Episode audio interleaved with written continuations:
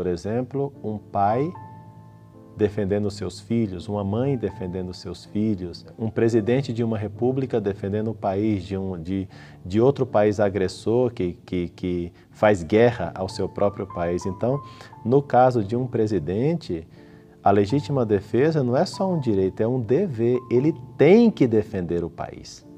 Ele tem que colocar todos os meios para defender o país do outro país que é um agressor em relação ao nosso país. Em princípio, a legítima defesa é um direito, mas tem momentos que chega a ser um dever. Ou, por exemplo, o pai que vai defender os filhos de um agressor injusto. É dever, não é só direito, é dever. E, portanto, como é dever, ele tem que fazer. E como ele tem que fazer, não só não é pecado, mas ele pecaria se não fizesse essa defesa dos próprios filhos. Porque ele é responsável pela vida dos seus pequenos, né?